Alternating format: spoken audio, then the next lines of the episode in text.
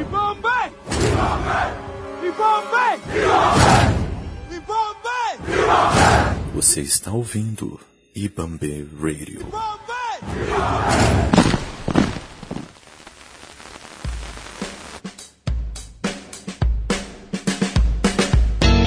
Hoje o Negritude em Campo, um podcast produzido, gravado e comentado por pessoas negras na Ibambe Rádio, recebe Josa Novales, dioso do futebol laticano. Estou bastante feliz de estar tendo a oportunidade de conversar com vocês sobre futebol dentro e fora das quatro linhas. É, e retornou o Brasileirão, daqui a pouco retorna é, a Taça Libertadores, que também vai ser tema de debate é, nosso. E eu, como uma boa atleticana, não poderia deixar é, de te perguntar, compartilhar um pouco com a gente é, sobre a escola do Bielsa, tem Guardiola, e o Jorge Sampaoli, é, que agora está treinando o meu clube de coração, né, e é, agradando bastante nesse de trabalho. Eu queria que você falasse um pouco para a gente da escola do Marcelo, do que ele traz de inovador, ou talvez o resgate que ele traz do futebol ofensivo também.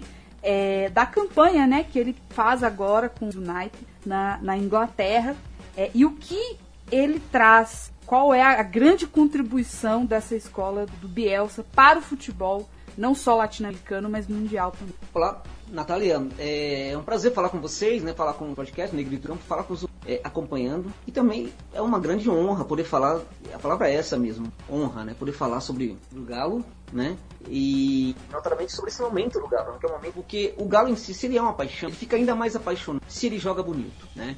E é o se desenha já com a chegada do, do Jorge Sampaoli ao comando técnico é, do Sampaoli, como disse, ele, ele tem, ele vem da, da escola Bielsa. O que é essa, essa escola Bielsa? O que é o Marcelo Bielsa? Bem, Marcelo Bielsa, ele, é, num certo momento da história dos Old Boys, Marcelo Bielsa é, uma, é um fanático pelos Old Boys, lá na, na, na Argentina. E os Old Boys estavam à beira do colapso. E então surgiu esse, esse rapaz, é, muito ide, idealista, muito, muito inteligente, muito estudioso na época, e se propôs fazer uma, uma, uma, uma reconfiguração do. Né? Então apresentou várias ideias para reconstrução. E aí um dirigente chega pro Bielsa e fala, mas não temos grana para investir, precisamos de matéria-prima, precisamos de jogadores, né? E essencialmente jogadores não temos. O que é temos como formar é, esses jogadores agora? Então Marcelo Bielsa apresentou neste momento uma ideia para a formação. Punha ele que, nesse, que, que a formação da canteira demoraria, demoraria um pouco, né? E ele se predispôs a sair pela Argentina, pelo interior da Argentina, procurando jogadores. Né? Então ele saiu, né? É, pelo interior da Argentina, indo à casa de vários jogadores, indo mesmo a, a, a lugares onde disputava-se torneios de, de várzea, né? Via alguns jogadores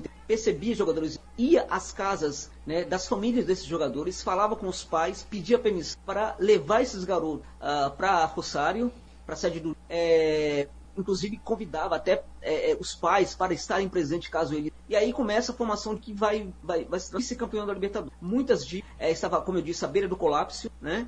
É, provavelmente cairia para e de repente se torna é, é, vice-campeão da Libertadores. Por muito pouco não foi campeão da Libertadores, né? E depois o Marcelo Bielsa acaba acessando a, a, ao comando do banco de reserva da seleção da gente. Formou uma equipe fantástica, né? teve uh, as eliminatórias assim, praticamente humilhou todos, a gente humilhou todos os rivais aqui é, da América do Sul da forma, ao menos campo, ao menos e teve a infelicidade na Copa do Mundo de tudo deu errado, né? Tudo deu errado a partir daquele momento. E da mesma forma em que a paixão, é, a paixão uh, ficou muito forte com Bielsa, muita gente passou a ser a, a, a, expressar muita decepção, né? Porque supunham que a Argentina seria campeã daquela Copa do Mundo, ela ela saiu de uma maneira até quanto um quanto vexatória, né? Mas dali é, desse processo Bielsa de buscar jogadores, surgiram grandes estrelas do futebol argentino, que depois, inclusive, virariam técnico. Um deles é o Maurício, foi um jogador, um garoto que sequer sabia chutar, virou um belíssimo zagueiro de boys, e quando estava perto de encerrar a carreira, ele chegou pro Bielsa e falou: Eu quero que você me apresente algumas das ideias de como você faz esse tipo de trabalho. Né? E aí surge também, a, está nisso a origem do técnico. O Bielsa, a, a, na Argentina existe um debate sobre técnico muito interessante, técnico de futebol muito interessante, que não ocorre aqui no Brasil. Na Argentina, quando o técnico joga muito bem, quando a equipe joga muito bem e ela não vence, em geral o técnico é elogiado. Então, por exemplo, quando teve uma partida simbólica, algum tempo atrás, entre Botafogo e Defensa e eh, que era comandado pelo Becacete. E foi uma partida curiosa porque uh, o defesa teve quase 80% de posse de bola. 81, chegou a 81% de posse de bola. É, teve inúmeras finalizações. O Botafogo chegou à, área do defesa quatro vezes durante toda a partida. Marcou três gols. É, essa partida foi, foi parecida com uma outra que, é, que, foi a, talvez a partir dos últimos 10 anos em que o Boca mais sofreu de um rival, Boca Júnior, que o Justiça teve 72% de bola, massacrou Boca e também não venceu a partida. Nessa, depois desses dois jogos, tinha na Argentina, nos debates do país, era o que o Defensa e Justiça fez com os dois rivais. O técnico Becacete havia feito com é, os, dois, uh, os dois rivais, a forma como ele planejara os jogos e como ele é, fizera a equipe dele jogar. Então, o debate sobre o técnico tem uma qualidade muito maior na gente. E esse debate começa, mais ou menos na década de 70, ele ganha, ele começa é, a ter a cara que tem hoje uh, nos anos 70, né, com a, a dicotomia é, entre Menotti né, e o Bilardo, o biladismo e Menotti. O Menotti é da escola mais do toque de bola, e o Bilado do jogo mais direto, o jogo mais de tentemos aqui guardar a bola no, no campo de defesa e partir para o contra-golpe, buscar os espaços para contra-golpe. Então, são é, diametralmente opostas. Esse debate, ele passa a ser, é, digamos que o Menotti deixa, é, sai de campo e vira um debate entre, é, é, é entre Biladinho e é, com o Bielsa. E depois de um certo tempo, passa a ser um debate só, passa a ser só bio, né? aqueles técnicos que gostam e seguem o Bielsa e aqueles técnicos que até por admirarem ou não admirarem o Bielsa, resolve fazer algo contrário. Então, na Argentina, muitos que é, acham interessante a escola do Bielsa, mas que ela talvez não funcione, resolve fazer algo contrário. Então, mesmo nesse sentido, mesmo ah, para é, um futebol diametralmente oposto ao que propõe o Bielsa, ele foi importante, porque ele fez por exemplo, o Simeone, ele para um futebol que é diferente, faz o Bielsa, mas ele surgiu por causa, inclusive, do debate, por causa do Bielsa. Então, o Bielsa é muito importante para o futebol a, a, mundial. O Guardiola, quando encerrou a carreira, foi na Argentina, foi em Rosário conversar com o Bielsa. Foi quando ele decidiu realmente é, é, ser, é, decidir antes ser um técnico de futebol. Mas ele não estava muito, pegou um avião, foi para Rosário e quando ele conversou. Então Bielsa é, é, está em muitos treinadores modernos e muitos treinadores modernos e muitos treinadores que o protagonismo e alguns técnicos fogem desse protagonismo, que é o caso é, do Simeone. Ele encanta hoje, só para terminar, né? Ele encanta hoje as pessoas. Em, o Leeds era um clube que, que tradicionalmente praticava o jogo é, defensivo. É, e o Leeds, as, é, em Leeds, eu não viajei para Inglaterra, mas eu tenho testemunho, tenho amigos que viajaram para Leeds. As pessoas elas tinham a impressão de que talvez jamais o seu clube voltaria para a primeira divisão. Tudo dava errado. Por... Então, quando o Bielsa e eles não acreditavam que o técnico com, com o nome do fosse assumir o clube da segunda, quando ele assumiu, as pessoas ficam muito encantadas, né? E hoje, ele é nome de rua, lá em Leeds. É, há um projeto de estátua para ele na, na, na, cidade. E desde criança até idosos, se fala o nome Bielsa as pessoas chamam para entrar na sua casa e, pra, e oferece o almoço e jantar. Pra, porque realmente, Louco Bielsa é uma realidade muito interessante na Inglaterra. Pois é, esse é um debate bastante importante e pare me parece, assim, se a gente olhar para o cenário do brasileiro, impossível hoje da gente visualizar uma idolatria tão grande a um técnico de futebol. É, talvez o Tele Santana, talvez o último grande técnico brasileiro que tivesse essa expressão. É, e nesse sentido, falando sobre esse atrasos técnicos brasileiros hoje, eu queria saber de você os fatores, né, que levam hoje a gente não ter grandes técnicos de Elê, tivemos Muricy, um trabalho reconhecido no São Paulo, o próprio Cuca no Atlético, mas hoje são, sei lá, não fecha duas mãos grandes técnicos brasileiros. E, por outro lado, a gente tem o Sampaoli que está sendo é, adorado pela torcida atleticana hoje. Tem o Cudê no, no, no Inter é, e o próprio Jorge Jesus que é, a torcida do Flamengo sentiu bastante a saída é, dele do time. Para você, o que, que, explica esse atraso do, dos técnicos? Isso, isso tem relação também com a própria cultura do, do futebol, de gestão, dos dirigentes. Por que existe esse atraso? Porque eu vejo é, que isso tem implicações também para o futebol brasileiro, para a própria seleção.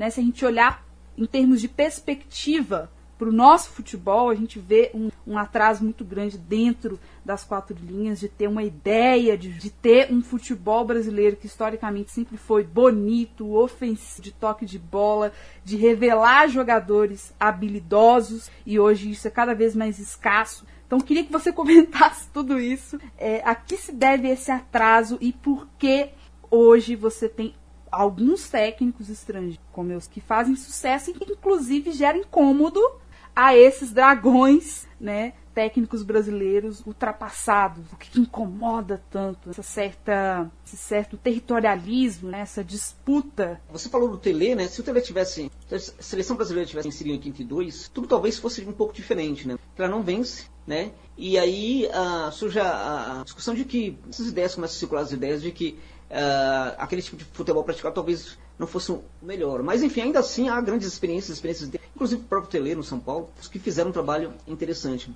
É, mas eu diria que a, a vitória de, de, do, da era, do Parreira e Dunga né, é, foi muito ruim, porque ela solidifica de vez a ideia de que o melhor mesmo é, é o jogo conservador, né?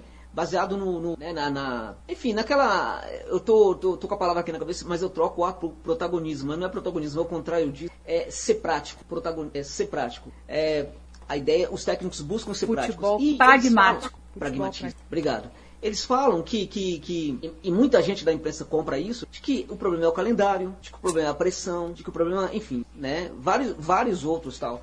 Bem, é, não deixa de ser verdade isso, mas isso é, é, não explica tudo. Porque em toda a América Latina existe pressão, existe pressão de calendário, existe pressão dos dirigentes, existe pressão pelos resultados também. Então, é, cada vez mais no mundo inteiro tem sido assim. A pressão pelos resultados né, ocorre e os técnicos precisam fazer, precisam dar resposta. Né? Então aqui dizem que é, é, tem muito a ver com o calendário e tem muito ajuda assim a explicar, mas não, não explica tudo. É, diante das crises, né, as pessoas tendem a, a inovar muito, tendem a, a, a serem mais conservadoras, né?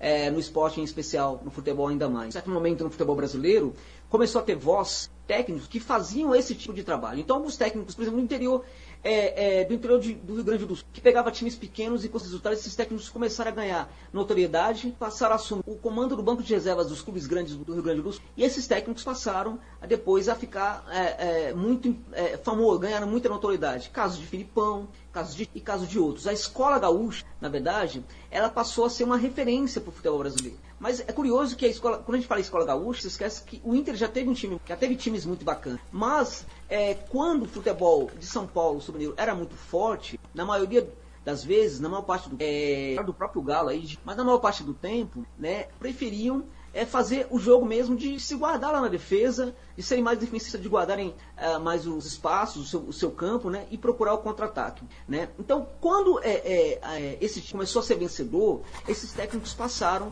a ter uma, é, ser uma referência possível. Então, o time passou a ser uma referência, Filipão e outros também. Mas alguns vão falar, ah, mas esses técnicos ganharam muita coisa. Sim, todo mundo jogava igual, como é que eles não iam ganhar? Eles eram praticavam o mesmo tipo de futebol medroso, é claro que alguns ganhariam. E se esses técnicos estavam à frente dos grandes, é claro que eles colecionariam. Eles saíam de, saiu de uma equipe e assumiam outras. Então, por exemplo, Sabel Braga, ele tem lá 4, 5 títulos, ora, ele sempre treinou Vasco, Botafogo, Flamengo. Era evidente que uma hora ele ganharia título de qualquer maneira. Então, houve sim uma, um fechamento de espaços para que novos com novas ideias surgissem. Os mesmos sempre ficassem aí. Eles se acomodaram e como, como as ideias novas também não. Isso com a situação. Hoje a gente, é, o São Paulo que fez um bem danado no passado, o Jorge Jesus também fez isso. Antes que o Galo passe, é, acreditou nessa, percebeu, né, é, esse tipo de coisa, percebeu que o futebol pode ser tipo belo e foi buscar um técnico que é muito muito exigentes de contratação de jogadores. Demais. Mas é um técnico que apresenta, resu apresenta é, resultados. Né? Já estamos vendo algo, algo do Galo, algo de novo nesse busca é, é, é, superar todos os. E mais do que os dois primeiros jogos, acho que esse jogo contra o Ceará explica muito bem o que você. Enfim, você perguntou uma série de coisas, eu não sei se eu respondi tudo, né? Porque você você entende muito de futebol pelo que eu estou percebendo, né? E coloca muita coisa nas suas perguntas. Então, se eu esqueci, me esqueci de alguma coisa, por gentileza, é só refazer, né? Que eu respondo. E me desculpa também a você e a todos por estar tá falando demais, né? Tá sendo pouco. É, não tá conseguindo resumir minhas ideias. Não, tá, tá ótimo. É, não, eu sou do tempo, eu acompanhava é, o Galo no radinho, sete anos, e, e eu peguei um pouco ali do final do futebol dos 90, né, o dos anos 2000, e, e era muito comum você assistir jogos de Vasco, Romário, do Cano, do Corinthians, Marcelinho. É, a gente, eu acompanhava, pelo menos, eu acho que talvez seja uma geral, grandes craques em outros times, nos rivais, para ver esses caras, né? Para ver um futebol bonito em campo. E isso se perdeu, assim, é sempre a mesma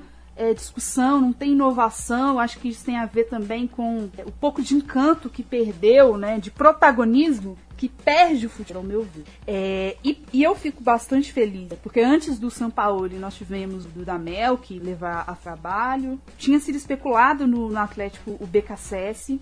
E o São Paulo, eu concordo muito, ele traz ele faz um bem para o futebol brasileiro. É, e um bem enorme para o Atlético. Inclusive, ele está impondo uma mudança de mentalidade da própria torcida atleticana.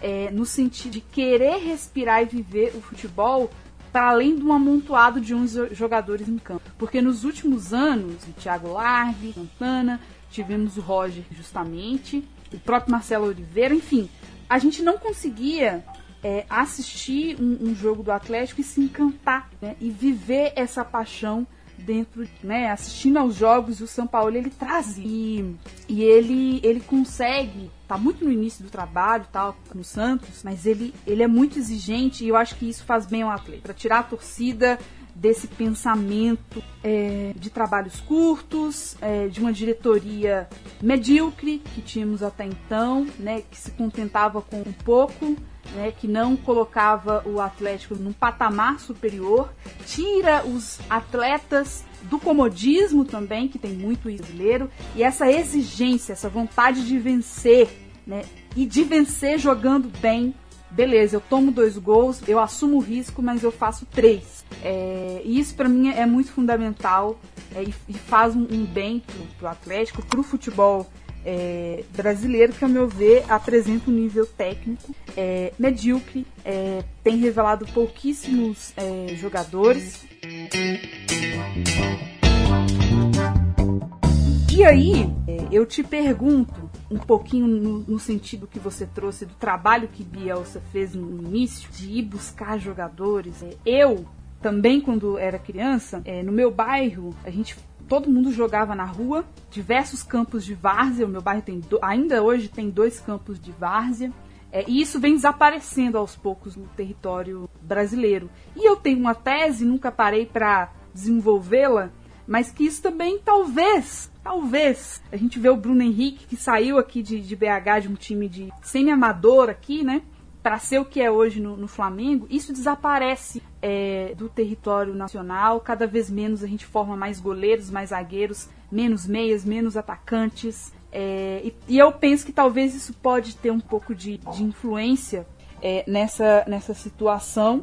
E eu, pelo menos, sou muito crítica é, de Mano Menezes, Tite. É, eu não consigo, por exemplo, assistir um jogo do Corinthians e me sentir feliz assistindo um time pragmático, que joga por 1 a 0 que faz um gol e, e, e recua, que só, só joga para trás, tocando. Isso é uma coisa que eu assisto uma partida e eu fico transtornada. Isso tinha muito no Atlético. Não aguento isso.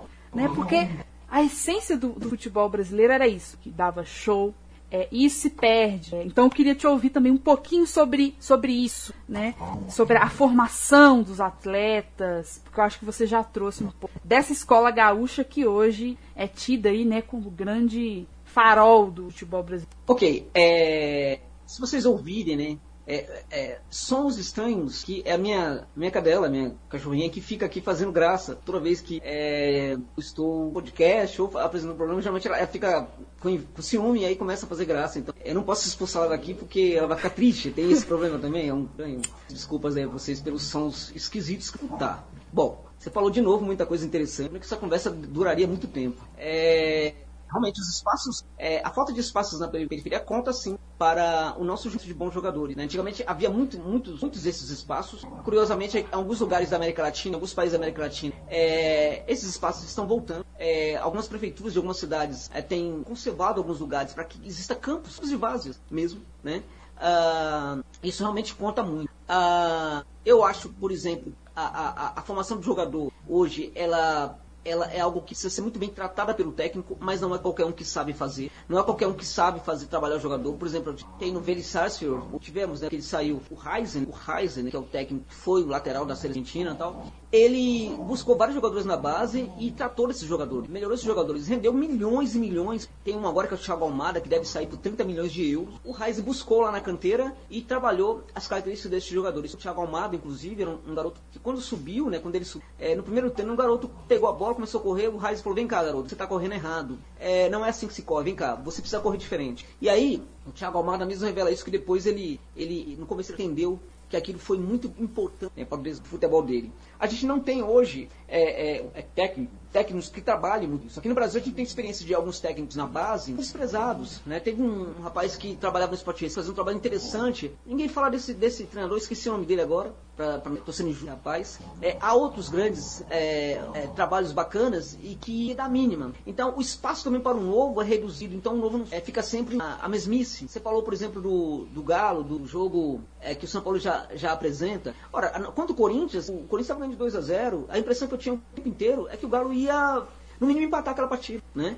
Pela forma como estava jogando e pela tranquilidade com que Deus se aplicava. E isso impressionou, porque não é fácil, não é tão fácil que um modelo tão novo consiga é, dar resultados tão. Eu já vejo esses resultados, não, não propriamente nos resultados finais, em número de gols, mas na forma como a equipe joga. O Ceará, que foi para mim um dos jogos adversários mais difíceis para um mandante, né? É, as soluções que o São Paulo entrou foram muito interessantes. Ali mostra que a gente pode levar o Galo ao protagonismo, e não somente o do resultado, mas ao protagonismo da beleza do futebol. Né? Porque a gente, esse pragmatismo fez parte do São Paulo, tem feito parte durante que esteve no, no do Corinthians. Esse protagonismo, esses resultados, não ajudaram nada ao futebol. Não, não, acrescentaram nada de novo para o futebol, não ajudaram, não brilhantaram o futebol. Então, é, é paradoxal que a gente tem é, um futebol tão grande que não, não quer ser protagonista, não quer ser bonito. É paradoxal que nós tenhamos que não queiram jogar bonito. É paradoxal que clubes grandes queiram jogar na retranca. É paradoxal que a cultura do medo impere em clubes grandes e gigantes como o Atlético Mineiro e outros. Né?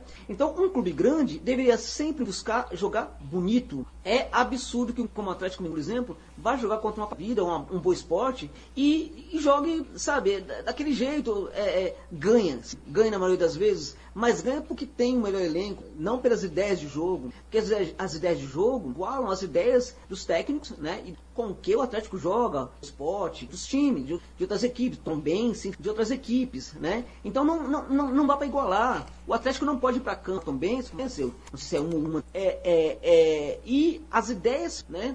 Tem que ter tem que buscar o protagonismo, não o protagonismo de ter melhores jogadores só. É porque aí, enfim, o resultado vai aparecer na mão, não mas por do jogo que dá para jogar bonito. E essa é a mensagem principal que o São Paulo apresenta. É por ser competitivo e ao mesmo ter um jogo bacana. A gente vê no Atlético é, algumas mudanças. A gente vê, por exemplo, um lateral se faz de volante quando é necessário, se faz de meia, meia construtor, se faz de camisa 10, que é o Guga lá na frente. É, já ouvi, né? E já li algumas pessoas falando, é, mas o Guga marca mal. Ora, mas nessa, nessa, nessa, nesse, no contexto desse tipo de modelo, né?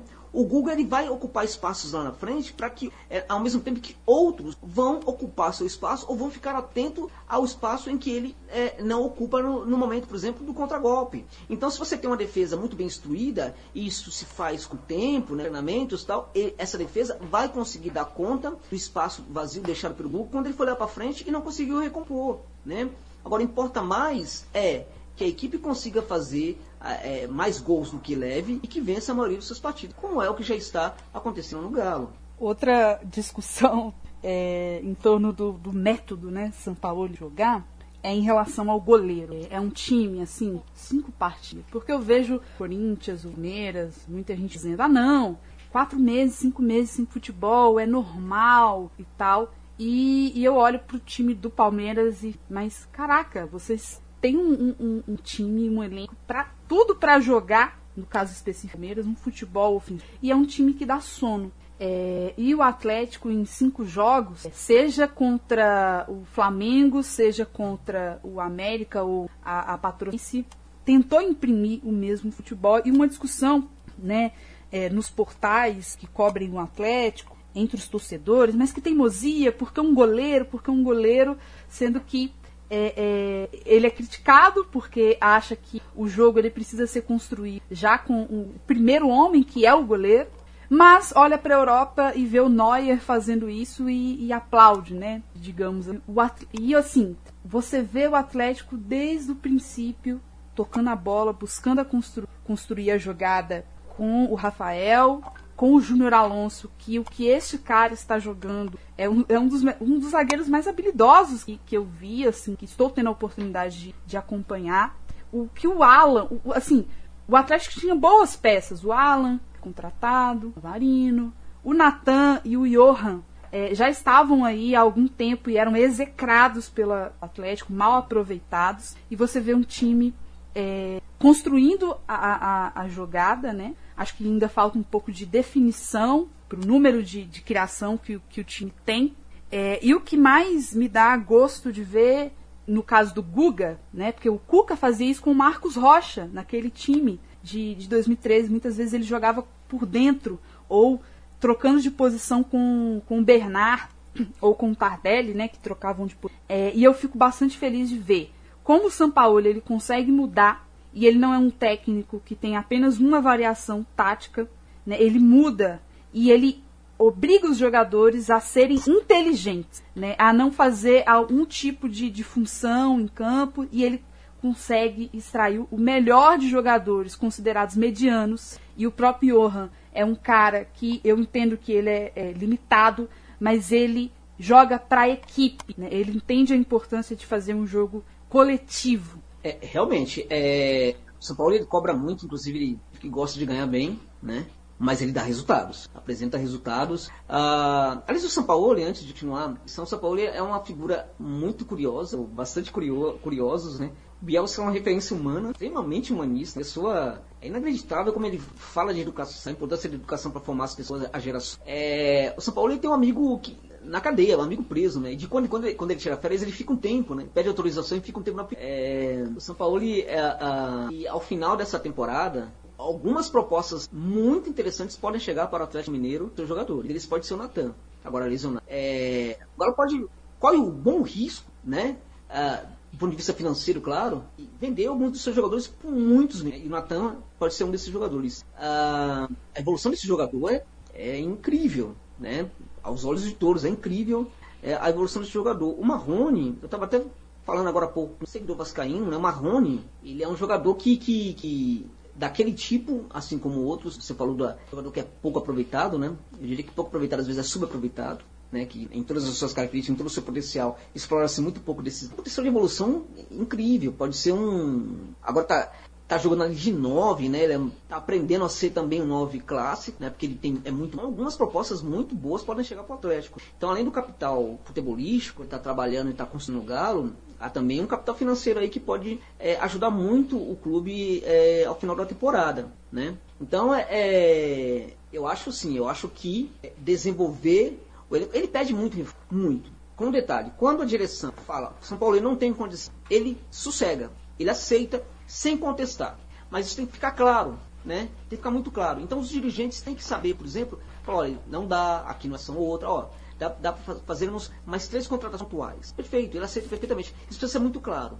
Porque no Santos não era. Então o, o dirigente Santista não dava para ele, a, a, não, além de não dar o limite, não apresentar, não deixava claro a própria situação. Teve um momento que não conseguiu pagar salário de jogadores e o São Paulo tirou, ele recebia e ele começou a dividir o salário dele para os jogadores, para, para, que os jogadores tivessem é, salário. Né? Então é, ele pede muito. Então a direção tem que saber também trabalhar melhor com isso. Agora, ele sabe entregar. E não somente resultados, aquela equipe do Santos jamais seria vice-brasileira com outro. É, e ele sabe entregar também, vai entregar também para o, para o, para o Galo, certamente, bons resultados caso o Galo queira aceitar propostas que chegarão para jogadores como Marrone. Eu tenho visto alguns jogadores aí jogando, você falou de a palavra limitado. Tem muito jogador no, no Galo ali que você olha, você acha que é, a gente vê, a gente acha que é limitado. Às vezes o jogador não é que ele é só limitado ou que é ele seja o que ele joga mo mostra-o, né, caracteriza-o como limitado. Ele joga muito pouco do que ele poderia. É nisso que consegue fazer que o jogador mostre mais, né, o jogador ative melhor aquilo que ele tem. Esse jogador, o técnico explora esse potencial que ele faz. Muitas vezes ele faz isso para o jogador circular melhor, ocupar outros espaços. Porque é, há certos jogadores que funcionam melhor em outros espaços.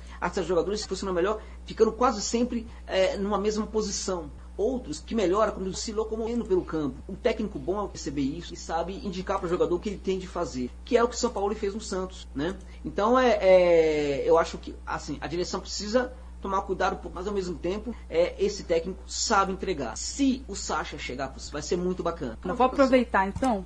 Ah, mas o Sacha não seria o 9 ideal? Poderíamos ter buscado outra peça, andar aí. O Sacha, que ele pode oferecer. Por que, que o São Paulo insistiu tanto nele? Insistiu porque o Sacha se fez. Quando ele chegou no Santos, o, o, o São Paulo não, não queria, foi um, uma contratação da diretoria, da diretoria. O São Paulo não, não queria o Sacha. E no primeiro treino, o Sacha começou a, a, a fazer tudo que o São Paulo pedia para os jogadores. E o São Paulo percebeu que o Sacha fazia melhor do que qualquer outro aquilo que ele pedia. Ele sabia fazer uma leitura muito boa daquilo que o técnico desejava. E ele começou a, ser, é, é, é a apresentar é, resultados interessantes, ganhou posição. Ele se escalou na equipe titular e virou titular da, da equipe. Ao contrário, por exemplo, do, do Uribe, que chegou para ser o 9 do Santos, né? mas não entendia, embora fale espanhol, não entendia muito bem a, a, a, aquilo que o São Paulo queria e não e foi foi para o Santos.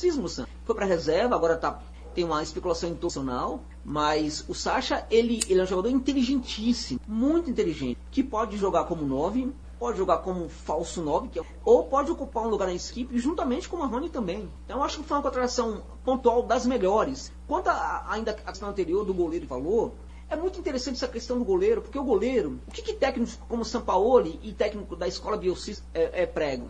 É, pregam que é necessário que a equipe superioridade numérica. É como se tivesse 12 ou 13 em relação aos 11 do, dos, dos, rivais. E dentro de campo, fora uh, o goleiro, 11, 12 ou 13 é, jogadores. Né? E então a loucura toda ocorre para ter superioridade numérica e tem uma outra loucura de recuperação pós-perda. Perdeu a bola, como é que faz para recuperar? Tem que recuperar imediatamente, né? Recuperar imediatamente corta o contragolpe e evita de se tomar gols. Então o goleiro quando ele avança, quando ele joga ali quase como zagueiro, a equipe ganha mais um jogador na linha, né? Então, se o goleiro souber executar muito bem esse trabalho, ele vai, ao mesmo tempo que ele vai saber né, para defender. Né? Ao mesmo tempo, ele pode ser também, sim, um construtor a partir da primeira linha. Né? E com o goleiro ali, construindo, um dos zagueiros pode avançar para o meio campo, pode ser um, um, volante, pode ser um lateral mais avançado. Então é muito importante que o goleiro execute esse trabalho. E como você disse, quando o Neuer faz isso, é elogiado. O Stegen faz isso, é elogiado. Aqui no Brasil, quando algum goleiro faz isso, de quando em quando ele é criticado, porque a gente cultura da hipocrisia na crítica jornalística.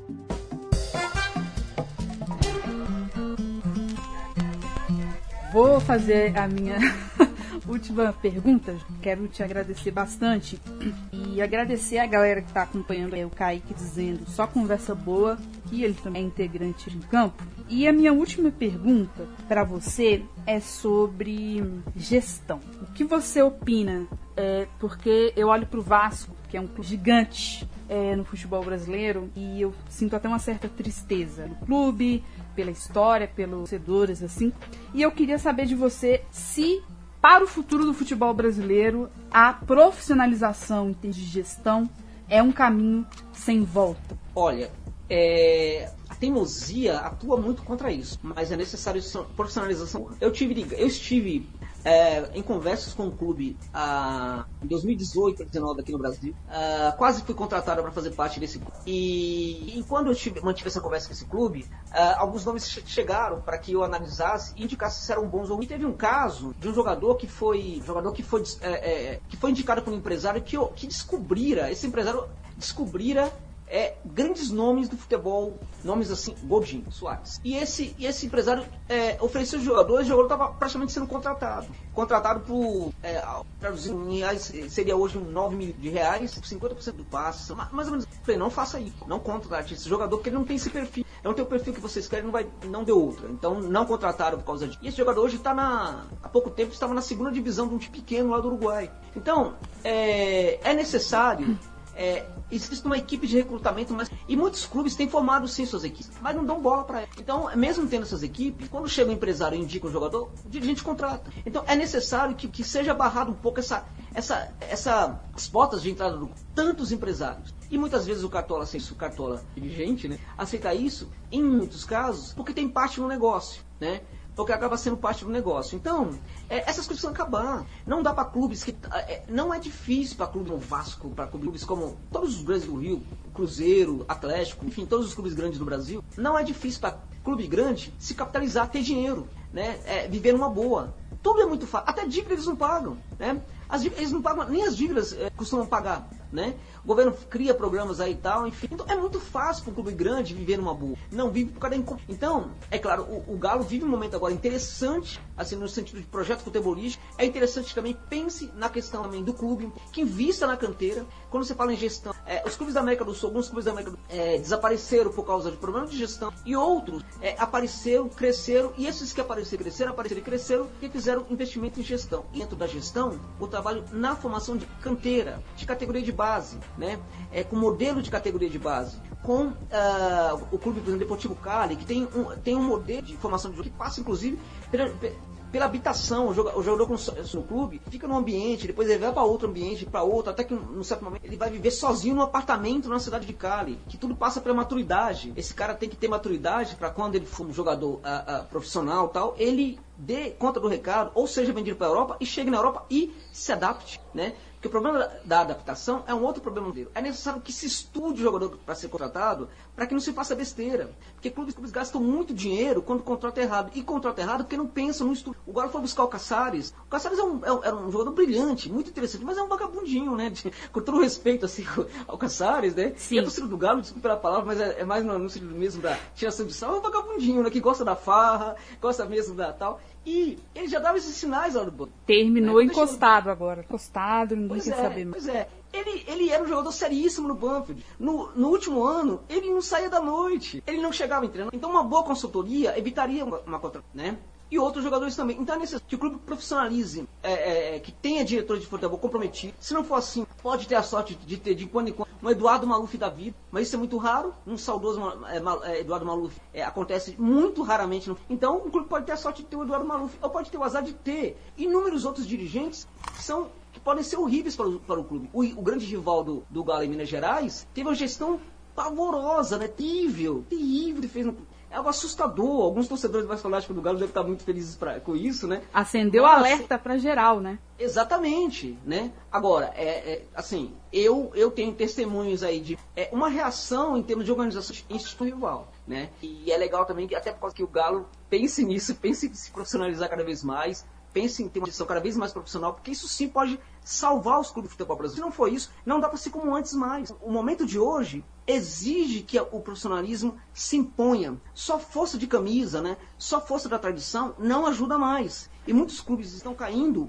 por causa disso. Supunham, supunham que somente a força da camisa, somente a tradição é, manteria os clubes no primeiro plano no futebol brasileiro. Isso não está acontecendo mais. Não, cada vez mais há uma exigência de clubes grandes e sejam sérios. Porque Bragantino, Red Bull, Bragantino da vida está surgindo aí para é, tomar lugar dos clubes grandes sem cuidado. O Leipzig, que vai jogar daqui a pouco, é tem ele é da mesma, da mesma família do Red Bull Bragantino. Então, da mesma forma que o Leipzig chega agora a essa fase da Champions, um Red Bull Bragantino pode também tirar é, título, canecos ou boas posições do futebol brasileiro grandes. Os clubes um choque de gestão, profissionalismo na gestão e contratar bons profissionais para fazer esse trabalho. O Galo está tentando com o Sete Câmara, e eu acho que ele tem um mérito muito importante, que é colocar esse debate de que tem enfrentado resistências, né?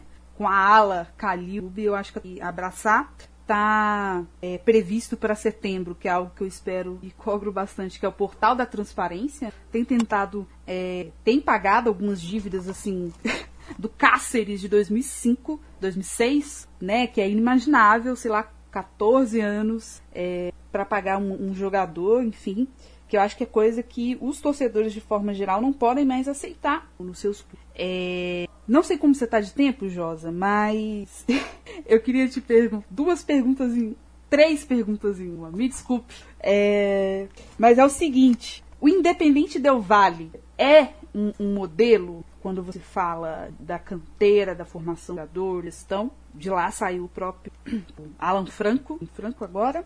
É, e o Kaique está perguntando se o futebol da Colômbia continuará bom depois dessa pausa pela pandemia. Bom, diante dessas perguntas é, a gente encontra tempo, né? Uh, o Independiente do Vale é um clube, é um clube que vem, uh, tem um projeto de 22 anos que já está acontecendo, né?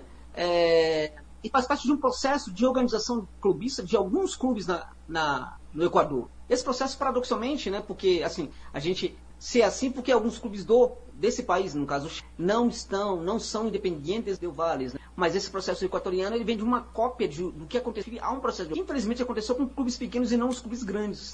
né?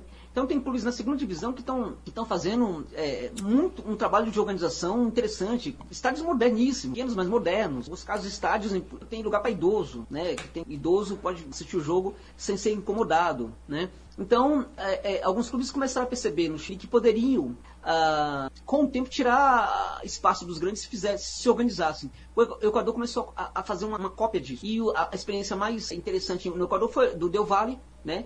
Que também foi buscar jogadores em todos os lugares do Equador. Tem um lugar no Equador, uh, que eu esqueço o nome agora, pela memória aqui, eu ri, mas é um lugar no, no Equador que surgem, 70% dos jogadores de qualidade do Equador surgem nesse lugar, que é um lugar Uh, tem, é, eles não tiveram contatos, muitos contatos com europeus, uh, são pessoas uh, que muito fortes, né? E, em que jogavam muito, muito futebol de várzea e muitos jogadores são recrutados desse tipo. Del Vale é uma, é uma grata surpresa. As pessoas não têm noção do que, as pessoas não têm noção. É um mundo à parte. É, a estrutura do Del Valle é de dar inveja para grandes clubes. É inacreditável é que alguns clubes grandes do Brasil, 20% da, do que já, o Del Valle já tem, tem é, é, incrível. As pessoas não têm noção. E muito disso voltado para o conforto dos jogadores e para o conforto dos jovens, jovens que chegam. Então, por exemplo, o jovem que é recrutado lá no interior do Equador, ele tem um, é, ele, é, em alguns casos, a família desse jovem é dá a morar na cidade, né? Mas o jovem fica no centro de porque ali ele mora ali é, com seus colegas, mas a família às vezes é convidada para morar na cidade e paga né, para que a família more na cidade e muito bem. Então tem tudo isso. Esse processo de jogador também com seus familiares tem em outros clubes da Argentina. Lanús é um grande exemplo. Né? Lanús que é um clube hoje que em termos de gestão faz inveja para muitos clubes europeus. Lanús tinha um planejamento é, em 2016, tinha um planejamento, 16 não, 13, tinha um planejamento de conseguir chegar a uma semifinal de, liberta semifinal de Libertadores em 2000. Então, é, é, é, enquanto a gente aqui segue dormindo, dormindo né? Ah, os clubes da Colômbia, né? o futebol da Colômbia é um futebol é, há pouco tempo, só que a Colômbia passou a ter oficialmente duas divisões. Que antigamente não tinha, a segunda divisão era mais ou menos é, é, semi-profissional. E a, agora a terceira vai, ser, vai começar a acontecer de verdade. Só que ao mesmo tempo havia grandes torneios amadores, né, de onde os clubes recrutavam jogadores. É, futebol da Colômbia é, é interessante porque, ao mesmo tempo que ele pode virar né, o maior futebol da América do Sul, ele pode continuar parado no tempo. O potencial do jogador colombiano é uma coisa incrível. Né? Agora, é, os clubes que trabalham melhor a formação de jogador é o Cali e é, um outro clube pequenininho, né, né, que daqui a pouco eu lembro o nome, né, que é, o, o, o que é um, um, clube é, fantástico, que, que, prepara jogador para ser profissional, com, ter a mentalidade de ser profissional com 16 anos. Então, é, é, os clubes grandes são meio vagabundos, assim, né? Um pouco parecido com o que a gente tem aqui no Brasil, né? Ah, eu sou grande mesmo, então uma hora eu, eu vou ganhar de qualquer jeito. Isso na, na Colômbia. Quando o Atlético Nacional mudou um pouquinho, ele foi campeão da Libertadores. Só que a gestão no Atlético não, não está mais, então saiu. Então, é, hoje, é, depende muito das circunstâncias. Então, a América de Cali, né, que voltou a pouco pode se tornar Fé. O que tem de interessante na Colômbia é o modelo. Então, por exemplo, Santa Fé, em geral, tem um modelo que eu não gosto, mas tem um modelo consagrado que é interessante por ser o mesmo modelo, que é o modelo do, do jogo, muita força defensiva. Então, pelo menos tem essa identidade aí. É, pode, pode sim ser um futebol competitivo e belo, mas vai depender muito de circunstâncias. E agora, pós-pandemia, eu acho que quem pode sair na frente é o América de Cali, processo aí, e o Atlético, esses dois estão um pouco à frente do, em, pelo menos pelo que eu sei, da preparação. Mas você perguntou mais alguma coisa? Eu não respondi. Não, não, era isso mesmo. Acho que a gente está dando o nosso tempo, tentar concluir da, da Champions daqui a tem um tempo ainda, né? Tem. É, eu acho assim, eu acho que o futebol brasileiro ganha muito ah, com a gestão no banco de reservas de um técnico como o São Paulo, né? Já ganhou muito com, quando ele estava no Santos, mas veja, é, a, a, a, a torcida do Atlético, aquelas pessoas do Atlético, por exemplo, mais idosas, que presenciaram a época do, do Reinaldo, é, é um absurdo que o Atlético Mineiro não jogue bonito. É um absurdo, é um absurdo. Aquilo, a, a, aquele time, aquele time do, do, do Reinaldo, perdão, que foi inclusive operado né, contra o Flamengo às vezes, o time do Reinaldo foi um dos maiores times da história do futebol. Aquilo era, era, era lindo de ver, aquilo era maravilhoso. Então, essas que tiveram isso, as que, é, é, que, que torcem pro Galo, elas merecem bonito. Que tenham um, futebol protagonista. Que às vezes pode não jogar bonito, mas que busque o protagonismo. Pelo... Jogar bonito às vezes pode ser uma consequência, mas buscar o protagonismo não. Buscar uma ideia. Tem que ser uma proposta, né? E é absurdo que o Galo não seja assim. O São Paulo, o que, que o São Paulo faz? O que, que ele representa? Ele representa, ele representa a revitalização né, dessa ideia esquecida, de que o Galo é um time, é um clube que pode ser protagonista. E não somente no cenário ah, de Minas Gerais, que é um cenário muito reduzido para a estatura do Galo, mas num cenário nacional e num cenário que não precisemos né, que o Vitor opere milagre para que o Atlético consiga ser campeão, que o Atlético consiga ser campeão da Libertadores é, com mais facilidade, não com aquele sofrimento, não com aquela loucura, né, com aquela demência, né, aquela defesa daquele pênalti. Então acho que o São Paulo tem uma, ele, ele é importante para o Galo, porque ele, ele reconecta o Galo ao melhor momento, eu ver, daquele grande rei infelizmente sofreu lesões. E eu não vou nem comentar a operação do, da década de 80, porque eu já fico com raiva. Mas você falou em Libertadores, é, eu, assim, eu queria saber de também é, que, quais times você opina que, que podem chegar, que podem brigar nessa Libertadores e se o próprio Flamengo, com o Torrent, que eu não confesso, que, que podemos esperar dessa Libertadores? Libertadores que não tem o não tem o Galo, né? Ah, não tem o Galo para abrilhantar, né? Na verdade, né? Eu gosto muito de clube grande, sabia? Eu, eu sou aquele, aquela pessoa que gosta muito de time pequeno da América do Sul, gosta muito dos times grandes do Brasil, porque o, time grande ele carrega muitas torcidas. É, para mim, a magia do futebol está na relação que a torcida expressa com Então, não tem como não gostar dos clubes grandes. E para ser honesto, né? E aí tal, eu, ao mesmo tempo que eu gosto do Galo, eu não, não tenho problema nenhum em gostar do Cruzeiro também, sim, sabe? É, bom, uh, o Flamengo, ele, ele, a meu ver, mudou um pouco o modelo porque o técnico atual ele tem um, um estilo mais voltado para o jogo de posição. O Jorge Jesus é, é um técnico mais é, a, a, a Klopp do Liverpool, modelo mais a Klopp, né? Esse jogo de posição é interessante, né? Porque uh, uh, uh, é interessante, mas ele pode demorar mais para ser construído. Porque é, é, as pessoas não entendem isso, é, nem eu entendo, só esses técnicos que entendem, na verdade. Mas o jogo de posição ele, ele implica na, na melhor ocupação possível dos espaços, das posições. Não, é não ocorre necessariamente pelo mesmo jogador. Não é o que o jogador tem que ficar na mesma posição, a posição tem que ser ocupada. Né? Então isso não é tão fácil de construir assim. Mas se ele conseguir, porque ele é, ele é muito bom, assim, se ele conseguir é, rapidamente é, construir 30%, 40% do que ele tem na cabeça dele, esse Flamengo vai ser favorito. Um outro clube que a gente jamais pode esquecer é o River. Por que o River? Porque o River é um clube muito que tem uma muito boa. O River é, é, perdeu para o Flamengo. Você pode ter certeza que, que muita gente do River vai estudar todos os passos do porque o River tinha uma equipe que acompanhava o Grêmio. Eles supunham que o Grêmio seria, depois que o River numa certa Libertadores, eles, é, o, Marcelo, o Marcelo fez de tudo para eliminar o Lanús. E não conseguiu. Ele ficou um pouco traumatizado com aquele jogo, aquele evento, eliminação. Não só porque o árbitro ali foi mal também, mas que o Lanús. E o Marcelo Galhardo ficou impressionado é, é, como derrotar aquele Lanús. E aí ele se impressionou ainda mais pela forma como o Grêmio derrotou aquele. A partir daí, o Grêmio passou a ser estudado. Porque no River eles supunham que, num certo momento, um clube grande como o Grêmio seria rival numa etapa decisiva, rival do River, numa etapa decisiva da Libertadores. Então passaram a estudar o Grêmio, inclusive mandando para Porto Alegre dois, dois, duas pessoas que passaram a anotar todo, tudo do Rio. Eles não faziam isso, porque o Flamengo não era um clube, embora grande, embora seja um clube de moto do Brasil, era um clube que tinha um histórico de vexames na competição há muito tempo que não fazia nada de demais. Agora não.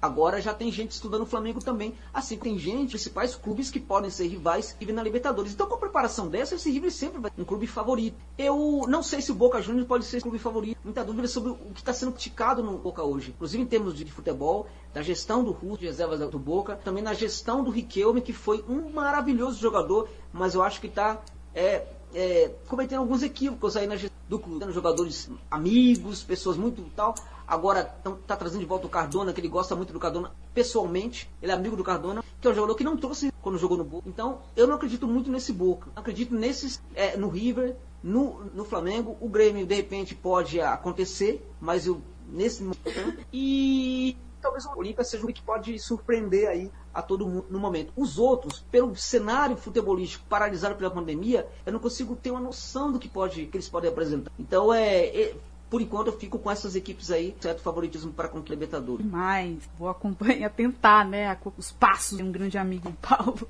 É, por fim, Josa, nós tivemos o vexame do Barcelona. Atrás, eu tô até um pouco no tempo. É, choro do que e já vinha, na minha opinião, já tinha sido um reflexo da temporada que vinha fazendo. A, a, explica essa perda de identidade do Barcelona. Você acha pode ser o, o fim dessa era, né? Messi, CR7, é, quais jogadores no mundo mesmo você acha que vão estar hoje no topo? E fala um pouquinho também que o Bayern isentado aí nessa, nessa. Você acha que é o franco favorito? E também queria que você falasse da Atalanta, queria muito avançado. Ok.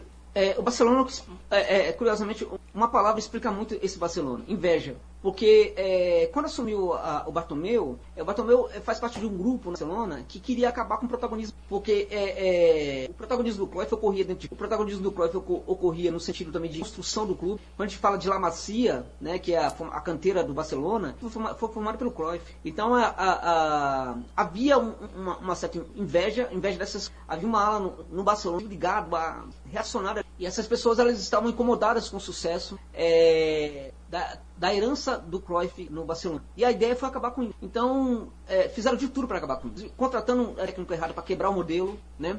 contratando jogadores errados para quebrar o modelo. Então, eu, eu acredito, sinceramente, que é, é, alguns desses gentes não se preocuparam mesmo, presumiam, inclusive, que gastariam de uma nota preta contratando alguns, uma, uma fortuna contratando uma, mas que é, é esse jogador não, não daria certo. Porque não teria problema. O ideal era quebrar o modelo, é apresentar um Barcelona diferente. Eles queriam é, vencedor, naturalmente, mas vencedor com a cara deles. E para isso precisava quebrar o modelo Cruyff. Então, a partir daí, é, o Guardiola vai embora, ele, ele, ele, ele sai. O Tchau Alcântara pede para sair. Ele tem esses gente mal falavam com o jogador, mal recebiam de, é, representantes de jogadores para conversar. Então começa um pouco aí esse tipo de coisa. Jogadores de velocidade, jogadores para contra, é, contra-ataque. Barcelona nunca foi disso. Os jogadores formados na canteira eram diferentes. Os jogadores que chegavam ao clube antes eram diferentes. Então os jogadores para contra-ataque, jogadores para começar a ser é, contratados, isso não tinha nada a ver com, com o modelo. Então deu no que deu. Essa a relação com os jogadores ficando cada vez mais complicada, inclusive com o mestre, cada vez mais difícil. Chegou um ponto que o mestre não aguentava mais e falou: eu só quero que um técnico fique, tenhamos aqui alguma coisa que funcione. Foi o caso do, do, do, Valverde, que mesmo assim eles fizeram questão de tirar do Barcelona e aí acirrou de vez a, a, a crise interna entre jogadores e a direção é, do Barcelona. Não podia dar em, dar em outra coisa.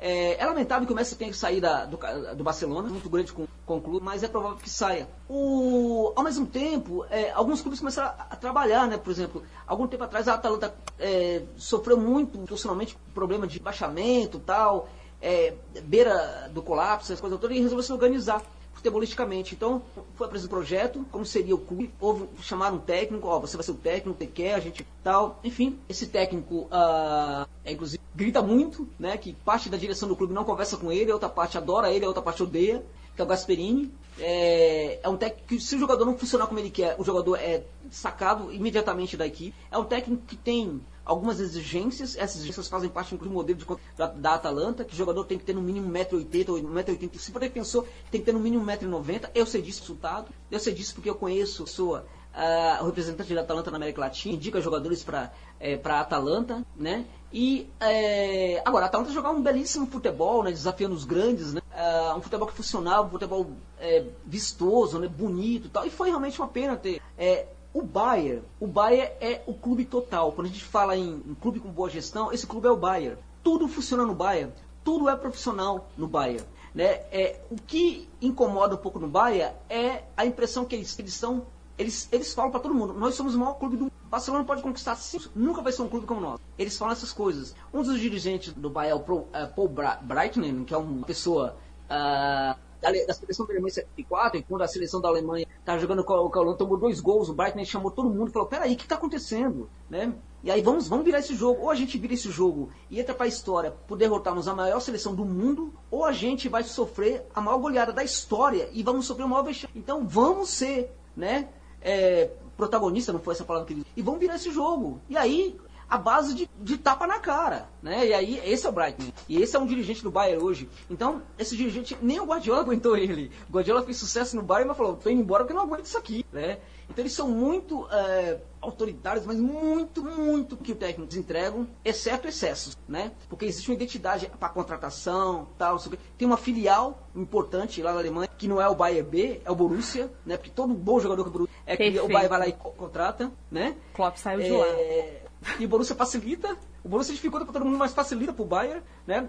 Grandes jogadores surgiram no Borussia foram para o Bayern. Esse Bayern, que joga um futebol total, um futebol que os jogadores executam várias funções, um futebol que no jogo da goleada sobre o Barça, é, o Lewandowski fez gol, sim, mas quase não precisou jogar. É quase não ouvimos falar do, do Lewandowski até o momento em que ele gol dele. O time sem Lewandowski estava fazendo. Se o Lewandowski não jogar no próximo jogo, é, a equipe é favorita do mesmo jeito, do mesmo jeito. Então, é, é, o Bayern é um clube que não precisa de um jogador. Isso faz parte da identidade deles. Nós temos que ser grande, independente de um ou outro, independente das individualidades. Essa é uma das ideias que, tá, que permeia hoje é, é, é, o projeto do Bayern de Munique. Pode ser campeão sim. E hoje, jogando o que está jogando, acho que faz bem pro futebol que o Bayern esse Agora, a Atalanta é uma história interessante, mas é um projeto seríssimo por trás disso, que mostra a importância do. A Atalanta, inclusive, é um tapa na cara de projetos de ausência de projetos grandes da Itália, da Lazio, da Juve, Milan. Né, agora que tá, né, da, do Milan e de outros. Então a, essa Atalanta é um tapa na cara desses clubes que não é, grandes projetos e apostavam apenas no dinheiro, né, na, na, força da camisa. E o Barcelona, se não tomar jeito, eu não sei mais o que pode ser. Essa era do Messi pode estar acabando mesmo, não sabemos o que pode surgir a partir daí. E infelizmente, com a chegada agora do Ronald Koeman, Panza, né, Panza, como é chamado lá, o jogador que importante para a história do Barcelona, deu um grande título para o Barcelona, da, da Champions, acréscimo de uma partida aí. Esse jogador que é muito que no clube, esse jogador não tem a ideia de resgatar o porque ele começou sendo esse técnico Cruyff, mas depois ele passou a ser também um técnico bem pragmático. Ele vai levar para o Barcelona o pragmatismo, não a novidade. Fantástico. Muito obrigada, José. Eu queria agradecer um pouco para essa aula de futebol. É, e queria que você falasse como que a galera faz para te acompanhar, Twitter ou se tá em algum portal, para que a galera também é, fomente essa cultura Ok, eu tenho, eu tenho, não tenho muito trato com redes sociais, não tenho muita facilidade, eu tenho uma conta no Facebook, não sei porquê, perfil completamente sem nenhum sentido, vou uma hora ou outra pagar. É, tinha uma conta no YouTube que eu tô para ativar um bom tempo, não faço também. É, de forma que eu só tenho mesmo meu trabalho, é, me anuncio é, pelo Twitter, né? Só pelo Twitter mesmo, que é jo, arroba Josa Novales, né? Esse é o meu, meu Twitter, arroba Josa E é ali que as pessoas vão me encontrar, é ali com quem eu vou é, debater é, de futebol, e quase só de futebol, que é quase só de futebol que eu falo. Às vezes eu me chateio um pouco por ser assim, por só falar quase de futebol, mas é também porque, até por ter uma certa dificuldade de lidar com aqui. Então eu prefiro tratar mais de futebol e é ali uh, que as pessoas vão me encontrar. Arroba Josa Novales. Foi uma honra. Eu percebo que profundíssimo de futebol, né?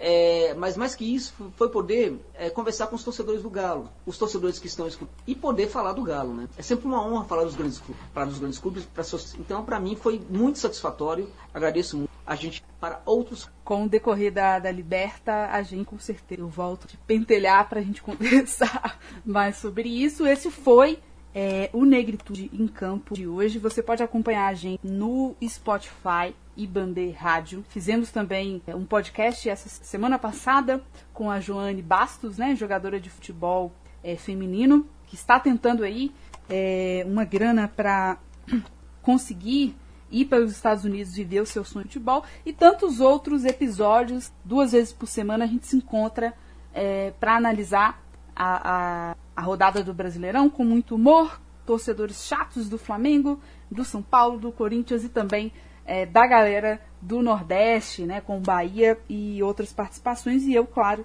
com o galão da massa. Então, agradecer a todo mundo. Não esqueça de seguir a gente nas redes sociais. Se você não me segue aqui na Twitch, é twitch.tv barra Preta e eu também tô lá no Twitter, que é arroba Granata na Palha. É isso, estamos partindo, vamos sair é, de campo agora e agradecer mais uma vez a sua presença. Valeu!